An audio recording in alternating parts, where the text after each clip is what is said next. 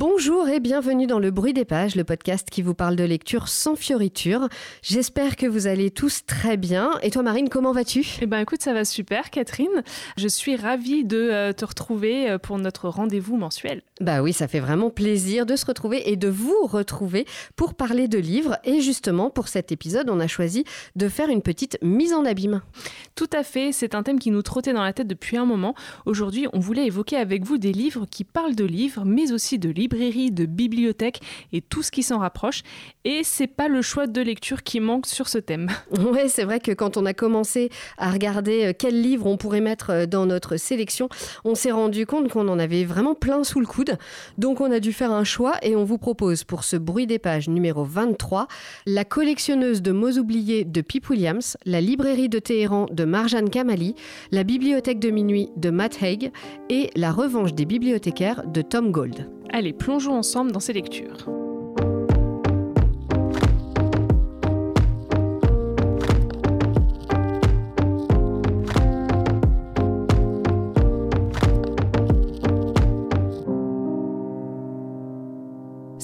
Suivez le bruit des pages sur Instagram, vous avez peut-être vu passer nos stories sur euh, notre dernière lecture commune, une lecture euh, VFVO comme on avait déjà fait l'an dernier. Cette fois-ci, on a choisi le roman La collectionneuse de mots oubliés en VF pour toi Marine ou The Dictionary of Lost Words en VO pour moi donc. C'est écrit par Pip Williams et c'est paru chez Fleuve en VF et chez Chatto and Windus dans sa version originale. En 1901, le mot bonne à tout faire est absent du premier dictionnaire d'Oxford. Ce roman est l'histoire de celle qui l'a volé. Esmé grandit entourée de mots dans le scriptorium où son père, lexicographe, rassemble des définitions pour constituer le premier dictionnaire d'Oxford. Mais le jour où elle découvre la fiche égarée de bonne à tout faire, la petite fille comprend que tous les mots ne sont pas égaux. Le plus souvent, les termes triviaux qui ont trait aux femmes et à leur vie quotidienne sont écartés par son père et ses collègues. Elle décide alors de sauver les paroles de ces femmes, tout en traçant sa voie dans une société encore très étriquée, Esmé commence à constituer son propre dictionnaire, celui des mots oubliés. Je préfère le dire dès le début parce qu'un auditeur averti en vaut deux. Euh, la collectionneuse de mots oubliés a été un coup de cœur et euh, je l'ai su dès les premières pages. J'ai trouvé que le style de Pip Williams était superbe, très poétique et fluide, un peu dans le genre de Kieran Millwood euh, Hargrave, je trouve. Alors moi, je serais peut-être un tout petit peu moins dithyrambique que toi, même si franchement j'ai beaucoup aimé. Hein. Je voudrais pas qu'on pense que j'ai pas aimé le livre parce que c'est pas vrai. C'est juste que je sais pas, ces derniers temps, on lit tellement de romans. Euh, peut-être que je suis devenue un petit peu trop exigeante. oui, peut-être. Puis surtout dans ce style-là aussi, faut dire. Oui, voilà, c'est ça. On en, on en, a beaucoup qui passent euh, entre nos mains. Et donc, euh, bah voilà, j'en attends encore plus. Après, comme je le disais, j'ai quand même beaucoup aimé ce roman de Pip Williams. Comme toi, j'ai trouvé l'écriture très belle et j'ai trouvé que l'autrice savait nous emmener dans cette ville d'Oxford au début du XXe siècle. On est complètement plongé dans cette ambiance avec ces hommes et ces femmes qui euh, ont travaillé à créer ce dictionnaire. Alors moi j'ai lu euh, beaucoup de critiques sur la lenteur du récit, mais c'est vrai que pour moi cette lenteur ça colle vraiment euh, parfaitement à l'atmosphère, à l'époque. Le roman raconte quand même l'histoire du premier dictionnaire d'Oxford qui a été achevé en plus de 70 ans. Oui, ils ont pris le temps. voilà. en même temps, c'était quand même un travail énorme. Bah oui, oui, non, mais c'est vrai, quand c'est le premier, forcément, ça devait demander énormément de travail. On a du mal à se rendre compte aujourd'hui parce qu'il suffit d'ouvrir Internet pour avoir des réponses, mais à l'époque, vérifier un mot, ça prenait énormément de temps, on vient de le dire. Euh, tout comme la moindre correction de texte, on le voit euh, beaucoup, par, par exemple, avec les nombreux allers-retours d'Esmé entre le scriptorium, la bibliothèque, les presses pour faire imprimer les pages. Enfin, c'était pas du tout le même process qu'aujourd'hui. Ah, c'était beaucoup plus, beaucoup plus long. Et puis même les recherches. Voilà. Parce que nous, c'est pareil, hein, on met Internet et puis on a euh, une, une, citation sur tel ou tel euh, mot. Euh, là, fallait aller fouiller dans la bibliothèque et retrouver. Pour vérifier la citation, l'auteur, etc. Mm. Et d'ailleurs, ce que j'ai trouvé assez chouette, c'est qu'on voit qu'il y a ceux qui sont vraiment dédiés à ce travail-là, mais il y a aussi plein de gens autour qui aidaient. Et, Notamment les volontaires. Des volontaires, voilà, c'est ça, qui faisaient ça juste pour le plaisir parce qu'ils aimaient les mots, quoi. Alors moi, c'est vrai que euh, j'ai euh, eu un petit peu de mal à démarrer le roman. Enfin, j'ai pas eu du mal à démarrer le roman, mais il m'a fallu du temps pour que euh, les enjeux soient vraiment installés et clairs pour moi. Donc je dirais pas que c'était lent, mais je dirais plutôt peut-être patient, que l'autrice a pris son temps pour euh, nous présenter l'histoire et euh, mettre en place les enjeux. En fait, pour moi, ces 100 premières pages, c'était un vrai plaisir à lire, mais je me demandais un peu où est-ce qu'on allait. Et c'est seulement après ces 100 premières pages, en gros quand Esme commence à devenir adulte, que j'ai vraiment été complètement emballée et que je me suis dit, ok, now we're talking, on peut y aller, j'ai compris où est-ce qu'on allait, c'est parti quoi. Et, du coup, pour moi, ce roman, c'est vraiment un très bel hommage au, pouvoir des mots et au pouvoir du langage. J'ai trouvé ça très, très enchanteur. Alors, je l'ai lu en VO et c'est vrai que j'ai adoré euh, tous ces nouveaux mots et leurs définitions, euh, les découvrir euh, et puis découvrir ce travail minutieux hein, qui est derrière la, création d'un dictionnaire bah, depuis zéro. C'est vraiment passionnant, je trouve. je trouve. Et bien sûr, le personnage d'Esme est très attachante parce qu'on la voit grandir sous nos yeux, s'ouvrir aux mots, s'ouvrir au monde, et puis son indépendance et ses combats ben, sont super, hein, on aime. Tout à fait. J'ai beaucoup aimé euh, notamment suivre le mouvement des suffragettes par ce biais, donc c'est pas le sujet principal, mais au travers de Esme qui s'y intéresse, on suit euh, son, évolution euh, et, la place qu'il a pris dans la société à cette époque-là. Et d'ailleurs, bah, toute l'histoire, hein, pas parce qu'il y a les suffragettes, mais il n'y a pas que ça. Cette période du début du siècle, elle est, très chargée en histoire quand même. Et donc, euh, bah, j'ai adoré suivre l'histoire au travers de ce dictionnaire. Oui, c'est vrai que l'histoire du dictionnaire, celui d'Esme et celui euh, d'Oxford, ils traversent quand même une époque qui est très riche en bouleversements. On l'a dit, il y a la fin du 19e siècle et donc de l'ère victorienne. C'est quand même euh, un gros, euh, un gros changement. Le combat pour les droits des femmes entre les suffragettes, les suffragistes, parce que ce n'est pas la même chose, la Première Guerre mondiale, etc. C'est vrai que c'est un roman résolument féministe, mais surtout, et moi je trouve que ça fait partie des aspects du livre que j'ai le plus apprécié, l'autrice remet en perspective les luttes féministes, mais au regard des différences de classe sociale. Et on le voit euh, parfaitement avec la relation entre Esme et Lizzie qui illustre ce décalage entre deux femmes dont les espoirs d'avenir et les ambitions sont vraiment diamétralement opposés. Il y en a une qui est une femme instruite avec un père progressiste qui a la possibilité de choisir son avenir, alors que l'autre, bah, c'est une servante, elle a peu d'avenir, elle n'a pas de choix, elle n'a pas de liberté. Bon, en gros, elle doit juste euh, se débrouiller pour, euh, pour gagner un peu sa vie. Et Lizzie, elle le rappelle souvent à Esme dans le roman parce que cette dernière, elle a un peu tendance à l'oublier quand elle s'engage dans de grands discours lyriques sur la liberté et tout. Et elle, lui rappelle, enfin bon, moi, je dois nettoyer les casseroles, quoi. Donc, euh, il y, a ce décalage-là entre les deux qui est, super intéressant, qui est peu abordé, je trouve, quand même, dans les romans. Et puis, euh, quand, quand Esme, elle part à la rencontre des femmes dans les marchés euh, pour aller justement chercher ces mots oubliés, elle se confronte aussi à un monde qu'elle ne connaît absolument pas, et donc à un langage bien loin de celui auquel elle est habituée.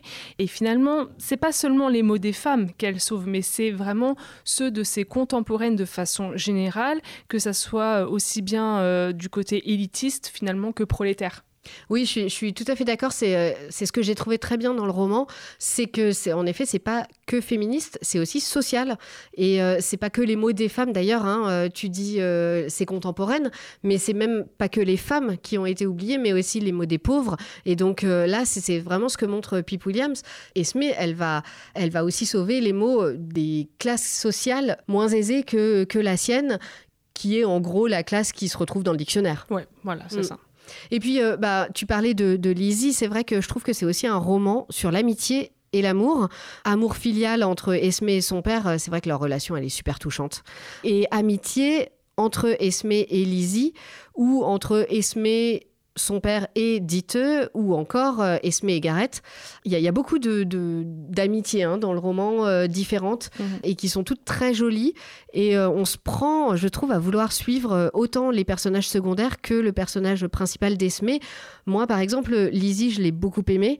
Comme tu dis, hein, elle ramenait Esme un peu à la réalité parfois, ou à une autre réalité. Elle lui faisait voir un peu une autre réalité. Et bah, moi, à la fin, j'aurais bien aimé savoir un peu plus genre, ce qui est arrivé à Lizzie. T'as as envie quand même que, que des choses se soient peut-être un peu arrangées pour elle. C'est vrai. C'est vrai qu'on n'a pas trop le fin mot de l'histoire. Bon, après, tu peux imaginer que tout s'est bien passé. Bah, C'est ce que j'ai décidé d'imaginer. Mais t'as raison, écoute, il faut.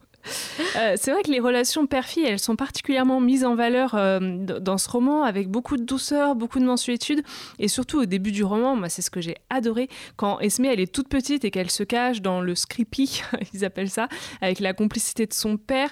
Euh, voilà, la relation entre les deux, moi j'ai moi j'ai trouvé ça très très beau. Enfin, on a souvent la relation mère-fille ou voilà, et là père-fille, eh ben c'était très poétique, très émouvant. très joli. Et puis tu sens qu'il veut l'initier et lui faire découvrir le pouvoir des mots. Euh. Et il a un sens de l'éducation qui est peu conventionnel. Ah bah ça c'est sûr. Et, c'est génial. Enfin moi j'aime bien ce personnage. Après je pense qu'il fait un peu ce qu'il peut à cette époque. Ben oui. Qui n'était pas une époque où les pères avaient beaucoup à faire pour l'éducation en gros. Oui, et puis là, il n'y a pas le choix. Donc, voilà, c'est ça. Euh, du mm. coup, euh, et, euh, et, en plus, contrairement à beaucoup de romans féministes, quand même, faut le dire, ce roman ne présente pas du tout une vision manichéenne, on va dire, de la société, avec d'un côté les femmes et puis de l'autre les, les, hommes. Au contraire, je trouve que l'autrice, elle a réussi à insérer dans son récit des personnages masculins qui sont tout aussi touchants et émouvants et qui font vraiment preuve d'ouverture d'esprit, de progressisme, comme le père d'Esmé, mais il y a aussi le docteur Murray qui est à l'origine du, dictionnaire d'Oxford. Bon, à sa façon, hein, mais euh, et puis il y a aussi Monsieur Sweetman. Enfin voilà, tous ces hommes. Bon, bah moi je les aimais bien dans le Oui, oui. Et ils sont très ouverts. Et ils sont très ouverts. Et ils sont prêts à avoir à travailler avec des femmes, euh, etc. Et ils leur donnent une chance. Voilà, j'allais dire, le docteur Murray, il donne sa chance de nombreuses fois à Ismay quand même. complètement. Mm.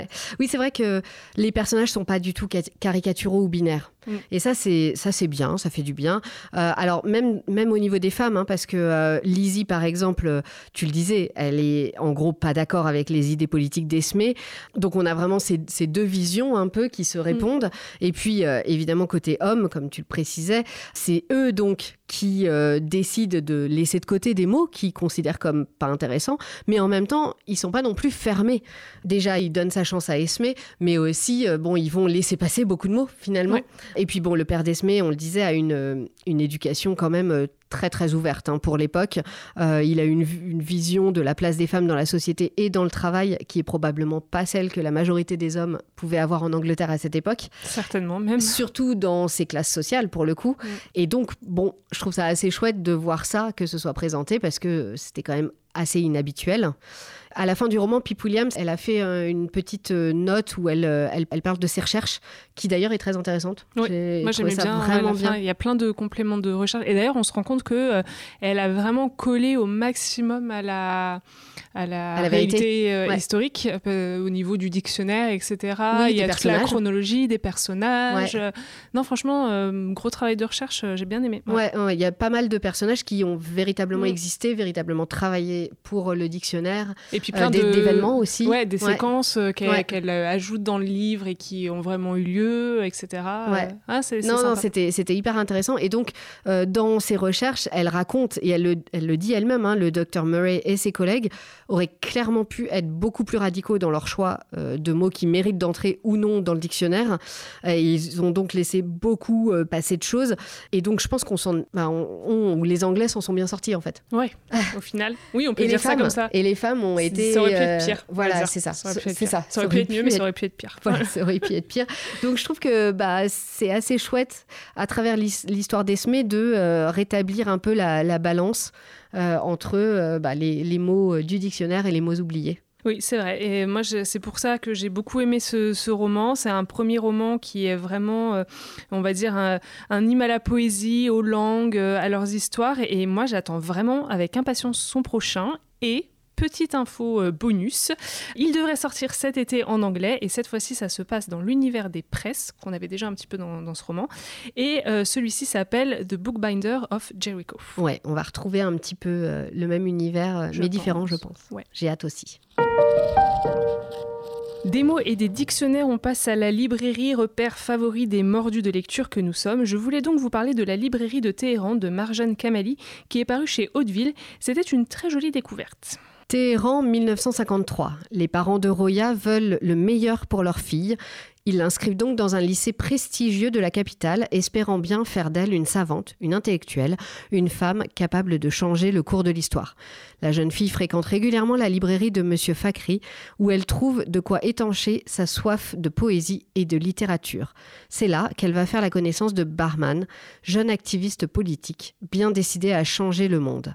La librairie devient dès lors un lieu de rendez-vous clandestin et de résistance. Dans cette période politique mouvementée, parmi les recueils plus grands poètes persans, naît une inoubliable histoire d'amour. On va pas se mentir, ce qui m'a d'abord attiré dans ce roman, c'est la couverture. bon, bah voilà, c'est dit. Et puis, bien sûr, avec le contexte sociopolitique actuel de l'Iran, euh, je trouvais que c'était le bon moment finalement pour découvrir euh, cette histoire d'amour sur euh, fond de conflits politiques. C'est un premier roman très réussi qui nous embarque vraiment dès les premières pages. Moi, je me suis tout de suite attachée à ces personnages qui sont vraiment pris dans les tourments des, des changements politiques d'un pays qui se cherche entre démocratie et monarchie. En revanche, contrairement à ce que euh, peut laisser entendre un peu le, résumé, c'est vrai que l'histoire d'amour entre Roya et Barman, elle prend énormément de place dans le roman. Et ce qui me fait dire que euh, c'est plutôt une, une romance qu'un livre historique. Cette histoire d'amour, c'est vraiment l'objet central du livre. Alors du coup, c'était une déception? C'est pas que c'était une déception, mais je m'attendais pas à ça. Alors c'est pas grave, ça gâche pas le plaisir, mais ça enlève un peu de profondeur quand même à l'histoire. Le contexte sociopolitique, il est présent, mais juste en toile de fond. Et moi, j'aurais aimé que les enjeux révolutionnaires soient beaucoup plus présents, surtout dans la première partie euh, du roman. Je m'attendais par exemple à ce que le rôle d'activiste de Barman il ne soit pas juste euh, évoqué euh, comme ça, mais vraiment qu'il soit présent, qu'on le voit dans ses actions politiques, tout comme l'importance de la librairie, qui est un peu le QG de la résistance euh, iranienne à Téhéran. Et je m'attendais, je pense que encore une fois en lisant le résumé, à retrouver euh, un lieu un peu comme le Balto dans le club des incorrigibles ah optimistes. tu te rappelles de, de Jean-Michel Guénassia, donc pour celles et ceux qui l'ont lu. Et moi, je m'attendais à retrouver un lieu comme ça, tu vois, un lieu de réunion où euh, il serait là en train de parler politique et tout, des enjeux. Bah, euh, pas du tout. C'est vrai que en, voyant ce résumé, euh, on a un peu, on a un peu envie. Moi, c'est un peu ce que je me disais aussi. on a un peu envie que bah, la librairie et, les, le contexte politique, social et tout ça de cette époque soit mis, et historique donc soit soit mis en avant. Hein. Ouais. Ouais, alors bon. Bah là, pas trop. Là, pas trop. Non, c'est vraiment bon, c'est là, ça a une importance dans le roman, mais ça a une importance dans leur histoire d'amour. Tu vois ce que je veux dire Donc, Et puis, en tant que fan de livres, tu as envie d'être dans cette librairie, quoi. oui, oui, et on n'y est pas assez. On n'y est, est, pas assez. Ah, et bon, c'est juste, voilà, c'est un lieu, on va dire, emblématique dans le roman, mais bon, voilà. Pas, plus que ça. Pas plus que ça. Bon. Dommage. Mais il y a quand même du positif. Oui, il y a quand même du positif. Déjà parce que euh, dans ce roman, on sent vraiment tout l'amour de l'autrice pour la culture euh, iranienne, pour sa cuisine. Alors ça, pour le coup, les plats, euh, si vous aimez ce genre de trucs, tu salives un peu quand même quand tu Arrête, j'ai faim. Ouais, ouais, bah, ça m'a fait ça pendant tout le roman. pour sa langue aussi, pour sa littérature. Euh, par exemple, le texte, il est enrichi de, beaucoup de mots et d'expressions en farsi. Et j'ai aussi retrouvé des références au poème de Rumi, qui est un, poète euh, que j'avais découvert dans Soufi, mon amour euh, d'Elif Shafak. J'avais adoré ce livre, donc lisez-le. En revanche, comme je le disais au début, j'ai vraiment admiré le travail graphique sur la couverture qui attire tout de suite l'œil. Par contre, j'ai un petit bémol sur le texte parce qu'il y a beaucoup trop d'erreurs de syntaxe et d'erreurs de frappe. Et bon, c'est dommage, surtout que là, moi, je l'ai lu en poche. Donc, a priori, entre la sortie grand format et la sortie poche, il y a quand même une relecture. Et bon, bah, là, ça a pêché. Donc, c'est gênant, ça. Hein. C'est gênant, c'est dommage. Tant pis, écoute, mm. c'est pas grave, euh, ça peut arriver, mais voilà. Toujours est-il que la librairie Téhéran, ça reste une très belle histoire d'amour, qui manque un peu d'ampleur et de rebondissement à mon goût. Mais voilà, c'est euh, une lecture euh, très agréable et surtout divertissante. De mon côté, je me suis plongée dans le roman de Matt Haig, The Midnight Library, édité chez Canongate et qui est paru en français sous le titre La bibliothèque de minuit chez Mazarine. C'était l'occasion d'ajouter une petite touche de magie à notre sélection de lecture. Entre la vie et la mort, il y a une bibliothèque, avec des rayonnages infinis et une multitude d'autres vies à essayer. Lorsque Noracide se retrouve un soir dans la bibliothèque de minuit, c'est sa dernière chance de tout refaire. Jusqu'à présent, sa vie ne lui semble être qu'une suite de remords et de regrets, mais dorénavant les choses vont changer. Les livres dans la bibliothèque de minuit lui donnent la possibilité de revivre sa vie autrement. Avec l'aide d'une amie bibliophile de longue date, elle n'a qu'à tendre le bras, tourner les pages et corriger ses erreurs pour inventer la vie parfaite. Mais avant que minuit sonne, elle doit répondre à l'énigme la plus importante qu'est-ce qu'une vie heureuse? 19 ans avant de décider de mourir, Nora Seed était à Bedford, bien au chaud, dans la petite bibliothèque de l'école Hazeldine. Ça, c'est la première phrase du roman. Quand j'ai lu ça, je me suis dit Ok, c'est bien parti. Et en effet, euh, ça commence par un beau festival de la déprime et une bonne journée de mer. Et donc notre héroïne qui se suicide. Ambiance. Ok, bah c'est pas mal, écoute. voilà. Alors moi, franchement, ce début de cette bibliothèque de minuit, ça m'a complètement accroché. Euh, il a suffi de cette phrase pour que ma curiosité soit piquée et que je sois embarquée dans l'histoire de Nora. Et la suite n'a fait que confirmer cette première impression. On passe franchement un très bon moment dans cette bibliothèque de minuit dans laquelle Nora va essayer différentes versions de sa vie et versions d'elle-même un peu comme on, est, comme, euh, on essaye des fringues dans une cabine d'essayage, euh, et chacune de ces vies possibles est relatée dans un des livres qui est sur les, étagères de la bibliothèque. Donc rockstar, scientifique au pôle Nord, propriétaire d'un pub. Moi, perso, j'aurais pu suivre Nora dans des centaines de vies différentes. Ouais, elle a le choix quand même. Et donc en fait, le principe, c'est qu'à chaque fois qu'elle ouvre un livre, elle se retrouve plongée dans une nouvelle vie. Voilà, exactement. Il y a des milliers de livres sur les étagères qui sont autant de, de choix qu'elle aurait fait euh, différemment, donc de de, chemins de vie différents. Et euh, c'est à chaque fois l'occasion de euh, bah, d'aller essayer un livre dans lequel elle n'a pas pris cette décision où elle a justement pris cette décision qu'elle euh, regrette de ne pas avoir pris et, de voir ce que ça a donné. Mmh. cette symbolique hein, du livre dans lequel on va se plonger pour vivre une autre vie, je la trouve très jolie, ça me, ça me parle beaucoup. Et puis c'est pas juste vivre une autre vie, mais aussi en retirer une expérience, des enseignements, mieux comprendre sa vie, mieux se comprendre soi-même pour moi, c'est en fait, c'est un peu tout ça, la lecture. Je sais pas vous, hein, mais euh, moi, c'est aussi pour ça que j'aime autant me plonger dans les livres. Euh, je trouve que ça nous transforme et puis ça peut un peu changer la vie. Bah oui, t'en tires toujours une expérience. Dès que tu te plonges dans un roman, dans une autre histoire, euh, tu voilà, ça, ça, te permet et de voyager et de vivre autre chose que tu n'auras peut-être pas l'occasion de vivre dans ta vie quotidienne. Exactement, ouais. Alors dans le cas de Nora, elle a l'impression d'avoir tout raté dans sa vie, que ses choix de vie, ses décisions l'ont coupée de tout le monde, et en gros qu'elle ne manquera à personne si elle meurt. Et c'est là qu'interviennent la bibliothèque et euh, sa bibliothécaire euh, Mrs. Helm, qui va lui montrer livre après livre et donc vie après vie que euh, bah, c'est pas tout à fait le cas, qu'il y a plusieurs faces d'une même médaille, surtout quand il s'agit de regrets. Dans le roman, il y a littéralement de la magie hein, dans cette bibliothèque. Enfin, déjà le fait qu'elle se retrouve dans cette bibliothèque, et puis aussi le fait que euh, à chaque livre ouvert, hop, elle se retrouve au milieu d'une action euh, dans sa peau euh, différente. dans, son, dans son bis. Voilà, dans son L bis. Et, cette magie, euh, bah, je trouve que c'est un peu aussi la magie qu'on vit, nous, quand on entre bah, dans une bibliothèque ou dans une librairie. C'est pas hyper original, hein. c'est vrai qu'il y a plein de romans, il y a plein de films ou de séries même hein, qui partent un peu de ces prémices, mais en même temps, ça, ça fonctionne bien. Et en fait, bah, on n'en demande pas plus au roman. Hein. Moi, par exemple, ça m'a particulièrement rappelé La vie est belle, le film de Frank Capra, que euh, je, ne sais pas toi, mais moi je regardais euh, souvent à Noël. Je l'ai vu une fois, à vrai dire. Ouais, je, il souvent, est super, non, mais je l'ai vu une fois. Ah, moi j'ai vu plusieurs Noëls euh, quand j'étais enfant, je me souviens. Et c'est vraiment joli, c'est l'histoire d'un homme désespéré par une série d'échecs ça vous rappelle quelque chose, qui est sur le point de se suicider le soir de Noël et un ange gardien va le convaincre que sa vie mérite d'être vécue en lui montrant bah, ce qui est arrivé aux gens dans sa vie s'il n'avait pas été là.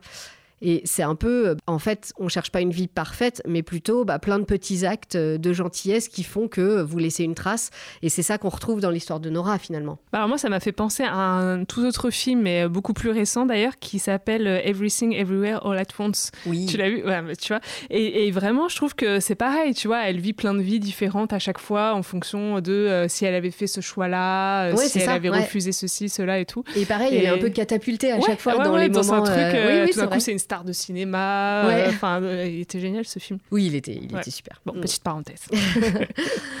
bon, alors comme dans La vie est belle, euh, la bibliothèque de minuit, c'est quand même plein de bons sentiments. Mais souvent, c'est une expression qu'on utilise un peu de façon négative, un peu, tu vois, c'est gnangnan et tout mm. ça. Là, moi, je l'utiliserais au sens positif du terme. C'est plein de chaleur, c'est plein de gentillesse, il y a de l'humour, c'est réconfortant et bah ça fait juste du bien parfois. Bref, comme dans toutes les bibliothèques, on passe un très bon moment dans cette bibliothèque de minuit et au passage, on en ressort avec peut-être un peu moins d'exigence envers soi-même et un peu plus d'optimisme sur toutes les possibilités que la vie peut nous offrir. Quel beau message de philosophie. Exactement.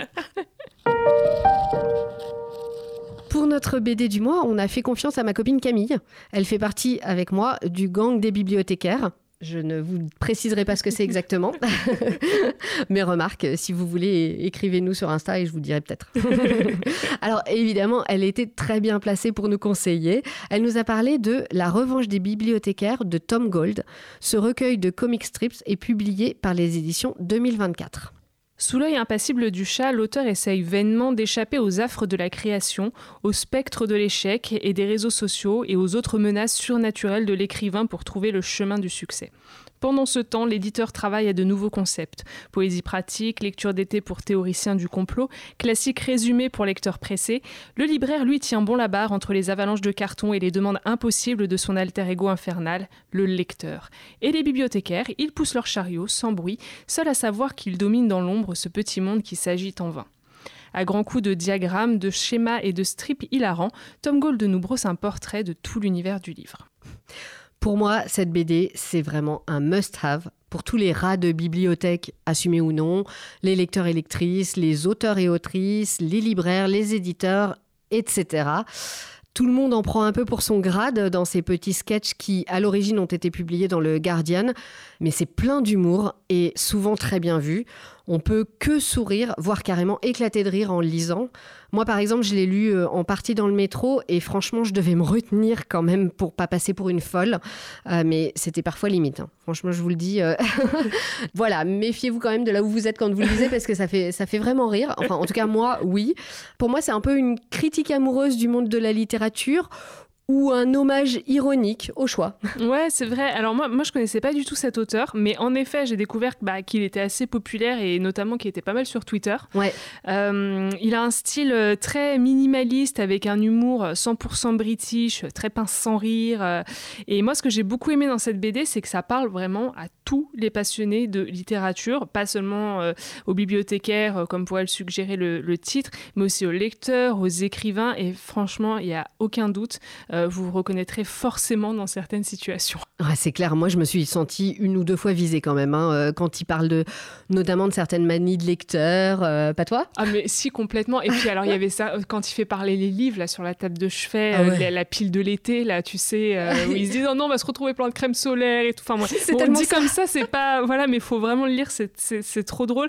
Et en plus, on l'a lu ensemble avec mon mec le soir et on se regarde, on se ouais, c'est trop nous ça. c'est clair. Moi, il y en a que j'ai envoyé hein, à des copains. J'ai fait des photos et puis j'ai envoyé. Euh, bah il y avait celui, tu sais, euh, qui se passe un peu univers Jane Austen. Euh, j'ai reçu une lettre anonyme sur ah votre fiancé. Qu'est-ce qu'il a fait? Il a tué quelqu'un. Oh, personne n'est parfait. Il a corné ses pages de bouquins. Ah On l'oublie tout de suite. J'étais là, bah oui, bien sûr, évidemment. Bon, vous voyez un peu le style, quoi. C'est un peu comme ça. Ouais. Et c'est vrai que le format est très original. Moi, j'ai bien aimé. Ça rappelle évidemment le côté comic strip de la publication d'origine et c'est très simple, c'est très efficace. En quelques cases, il nous raconte euh, une histoire ou nous propose euh, un, générateur d'histoire aléatoire pour, euh, pour auteurs en... en manque d'inspiration. D'inspiration, exactement. ou encore des titres de grands classiques revus en version plus joyeuse. Et il y avait les versions aussi avec les titres version féministe. Oui, oui. Il changeait les titres. Ça, c'était pas mal. C'était pas mal. Il y avait d'ailleurs plusieurs fois, il, il, propose ce, ce, modèle-là de changer les titres de, grands classiques. Oui, il y, a des choses qui se répètent parfois dans le concept. Bah, en même temps, il faut quand même remplir euh, toutes les semaines euh, ces cases. Quoi. Oui, voilà, c'est ça. Et puis, euh, moi, ce que j'aimais bien aussi, c'est que ça présente les écrivains un peu comme des êtres bizarres, un peu étranges, complètement dans leur monde. Vraiment, le métier est tourné en dérision, notamment avec les planches qui présentent les, schémas typiques de narration, comme tu le disais. Et en fait, c'est fou parce que ça marche. Le principe, c'est que tu choisis un personnage, une action, et en fait, tu te retrouves avec un résumé de, de romans policiers ou de romans fantastiques ou je ne sais quoi, et tu te dis, bah ouais, ça, ça fonctionne en fait, c'est exactement ça. Bon, ok, je vais pouvoir écrire un livre. C'est peut-être pas si difficile bah d'être voilà, on a plus auteur. Et puis il y avait beaucoup de références aussi au, confinement, à l'isolement. Il a, il a publié, euh, c'est ça, hein, au moment du bah, il confinement. voilà, je crois qu'en grande partie c'était pendant le confinement. Donc en effet, c'est, euh, bah, il parle aussi de ce qui se passe euh, au moment où il publie. Hein, Mais je pense que je pense que cette période-là, particulièrement de nos vies, à mon avis, elle va inspirer beaucoup, beaucoup d'auteurs et d'autrices. Et je pense par exemple au, dernier roman de Virginie Despentes que j'ai lu à la rentrée, qui en parlait aussi. Enfin là, je pense qu'on va avoir dans les années à venir une flopée de romans et de BD qui parlent du confinement. C'est possible. Préparez-vous. Après, moi, le, style des dessins m'a beaucoup plu aussi. Et d'ailleurs, c'est drôle parce que j'avais pas du tout fait le rapprochement, c'est Camille qui me l'a dit. Mais euh, en fait, j'avais déjà accroché sur ce style pour un livre pour enfants, euh, acheté pour mes filleules. Ça s'appelle Le petit robot de bois et la princesse bûche. Et euh, c'était écrit et illustré par Tom Gold. Donc, clairement, à, chaque fois, ça marche. Hein. Le style me plaît. Et en plus, bah, son humour fonctionne à merveille pour moi. Moi aussi, j'ai beaucoup aimé son style parce que déjà, c'est très interactif. Et puis, c'est piquant aussi. Il y a plein de références littéraires euh, aux auteurs classiques comme Jane Austen, Hemingway, euh, enfin plein d'autres. quoi. C'était assez chouette euh, de s'y retrouver comme ça. Oui, c'est clair, ça nous parle, ça nous parle complètement. Du coup, moi, j'ai vraiment envie de découvrir ces autres publications. J'ai vu notamment un album qui s'appelle Département des théories fumeuses. Ça promet. C'est mystérieux comme titre quand même. Moi, ça me fait déjà ça, ça me fait rire. Ah bon, écoute. Il a pas besoin d'en faire plus. Voilà, c'est ça. On vous l'a dit en introduction, on avait plein d'idées pour cette sélection de livres qui parlent de livres. On va pas vous refaire un deuxième épisode, mais voilà quand même quelques-uns euh, des livres dont on aurait pu vous parler aujourd'hui et qui valent aussi la peine d'être lus. Moi notamment, j'avais envie de vous parler des Passeurs de livres de Daraya, une bibliothèque secrète en Syrie de Delphine Mimouni. C'est un essai qui est paru en 2018 et qui raconte comment, alors que la ville rebelle de Daraya, dans la banlieue de Damas, subissait un siège implacable par le régime d'Assad qui a quand même duré 4 ans, de 2012 à 2016, des jeunes ont choisi de sauver des milliers de livres des ruines des immeubles détruits pour créer une bibliothèque clandestine et à travers euh, l'histoire de cette bibliothèque sous les bombes, ils racontent aussi leur histoire, ils racontent la guerre en Syrie et leur volonté de trouver une troisième voie entre Assad et Daesh. C'est un livre que j'avais vraiment beaucoup aimé. Je l'ai lu il y, a, quelques années maintenant. J'ai vraiment beaucoup aimé parce qu'il y a tout ce côté euh, ben, maintenant historique de euh, cette guerre en Syrie, des printemps arabes et puis de comment ça a évolué en guerre. Et c'est aussi une ode à la lecture comme refuge, mais aussi comme moyen de résistance. Et c'est vraiment hyper intéressant. Oui, c'est vrai qu'il me tente bien celui-ci. Et d'ailleurs, un peu dans le même thème, livre et résistance. Moi, je, vous parlerai de Une soif de livre et de liberté de Janet euh, Skeslien Charles. C'est un roman qui se passe durant la Seconde Guerre mondiale à la Bibliothèque américaine de Paris. Et le récit nous raconte le combat des employés de la bibliothèque pour tenter de continuer à faire circuler les livres qui sont censurés par les nazis, parce qu'ils sont persuadés que la culture et les romans permettront aux Français de garder espoir contre l'occupation. Moi, j'avais beaucoup aimé euh, ce livre. Les personnages sont vraiment très attachants. C'est plein de douceur, plein de bienveillance. Et puis, évidemment, il y a un très beau message derrière cette histoire. Oui, euh, ben, comme pour les passeurs de livres de Daria, euh, encore une fois, le livre est vu comme un refuge quand tout va mal autour de nous.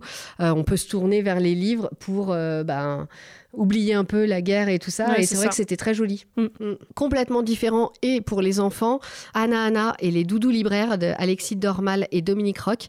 Je vous en parle à chaque fois, mais j'ai vraiment. Enfin, toutes mes copines, maman, me disent que Anna Anna, c'est la référence pour les enfants. Donc, euh, continuons euh, là-dedans. Et là, elle se rend avec ses doudous dans la nouvelle librairie et ils sont accueillis par euh, les doudous d'enfance de la libraire. Et avec l'aide de ces doudous, Anna Anna va partir à la découverte du monde merveilleux des livres. Tout est dit. C'est embrigadement euh, assuré dans le monde de la littérature, en gros. Oui, c'est le plus jeune âge, on y va, quoi. Écoute, j'aime bien. voilà. Pour les adeptes de littérature euh, japonaise, il y a aussi L'étrange bibliothèque euh, de Haruki Murakami. C'est une nouvelle fantastique que j'ai lue euh, il y a quand même plusieurs années maintenant et que j'avais adorée. C'est l'histoire d'un petit garçon qui se rend à la bibliothèque mais qui va rencontrer un vieil homme qui va l'emmener dans une salle de lecture quand même très étrange gardée par l'homme mouton. Comme d'habitude avec Murakami, on est un peu à la frontière du rêve et du cauchemar. Et puis si vous n'êtes pas familier du style de Murakami, la nouvelle c'est aussi un bon moyen de le découvrir parce que bah, l'avantage des nouvelles c'est que c'est court contrairement aux trois tomes de 1Q84. Et donc, euh, bah, je vous le conseille. Voilà, si vous voulez euh, vous faire un peu une idée, euh, très belle nouvelle. On peut commencer par ça. Voilà. Toujours au Japon, la bibliothèque des rêves secrets de Michiko Aoyama, qui est sortie il n'y a, pas très très longtemps. Euh, ça nous parle de cinq personnes au croisement de leur vie qui franchissent la porte d'une bibliothèque de Tokyo. À chacun, l'énigmatique bibliothécaire proposera un ouvrage totalement inattendu, bien loin de celui qu'il croyait être venu chercher. Alors je l'ai pas encore lu, mais il me donne bien envie et il est sur ma pile à lire. Ouais, il a l'air pas mal celui-ci mm. aussi. Alors, si vous êtes plus prix littéraire, La Cité des nuages et des oiseaux d'Anthony Doer, euh, c'est l'histoire d'un texte de la Grèce antique qui a le pouvoir de nous faire voyager de la Constantinople du XVe siècle à un futur lointain. Celui-là, j'attends sa sortie en poche avec beaucoup d'impatience parce qu'il me fait très envie. Pour rappel, Anthony Doer, c'est celui qui a écrit Toute la lumière que nous ne pouvons voir. C'est toi, Catherine, qui m'en avait parlé et depuis, il m'attend sagement dans ma bibliothèque que je le lise. ouais, et celui-là, la, la Cité des nuages et des oiseaux, a l'air très joli aussi. Hein. Il a l'air bien. Bon, écoute, on, va, l'attendre en poche euh, pour être sérieuse. Voilà. pour ceux qui recherchent euh, plutôt de la chiclite feel good, la petite librairie de Riverside Drive de Frida Skyback. J'avoue, moi je l'ai déjà mis sur ma liste euh, pour l'été prochain. C'est l'histoire d'une femme qui a perdu son mari et qui reprend la librairie londonienne léguée par une tante qu'elle ne connaissait pas. Il y, a vraiment tous les ingrédients pour un bon chiclite. Oh bah écoute, c'est à Londres avec une librairie, moi je dis oui. Je coche. Allez hop. Et puis on termine avec un classique, L'ombre du vent de Carlos Ruiz Zafón, qui est dans ma pile à lire aussi. Euh, c'est un beau pavé en quatre tomes qui se passe euh, à Barcelone après la guerre civile, à la fois roman historique, roman d'apprentissage et récit fantastique, avec un cimetière de livres oubliés au cœur de l'intrigue. Moi celui-là il me tente vraiment beaucoup. Oui, ça a l'air pas mal aussi. ouais. Bon, on s'est rajouté plein de bouquins. Tout va bien. Notre épisode Mise en abîme touche à sa fin. Qu'avez-vous pensé de notre choix de livres qui parlent de livres? J'imagine qu'il y en avait plein d'autres qui auraient pu être dans ce podcast.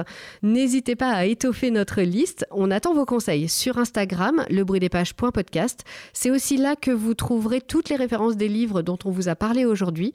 Vous pouvez aussi les retrouver sur notre blog. Et puis Marine, tu es sur Instagram. Oui, avec mon compte au fil des pages. Avec tout ça, vous avez plein de moyens de venir nous parler de vos lectures, nous donner votre avis sur les livres dont on a parlé ici euh, dans cet épisode et nous proposer plein de titres pour les prochains épisodes. Et avant de se quitter, petit tour de table habituel sur nos lectures du moment. Allez, je commence. Moi, je viens juste de terminer La petite boutique au poison de Sarah Penner et j'hésite un peu sur ma prochaine lecture. Euh, mais avant de retourner aux épreuves non corrigées Charleston, j'aimerais bien terminer la saga Blackwater. Il me reste plus qu'un tome.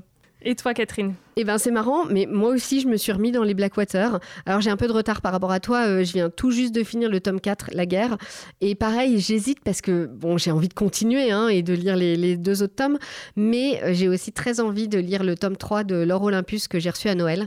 Donc, euh, voilà, va falloir que je décide ce soir en rentrant à la maison. Oh, les deux, ça, ça va se lire très vite, ça. Oui, c'est clair. Un dernier petit mot pour vous remercier de nous avoir suivis sur le bruit des pages. N'hésitez pas à liker le podcast sur les plateformes d'écoute et à laisser des commentaires, ça nous fait toujours plaisir. On se retrouve dans un mois pour un nouvel épisode et d'ici là, rendez-vous à la prochaine page.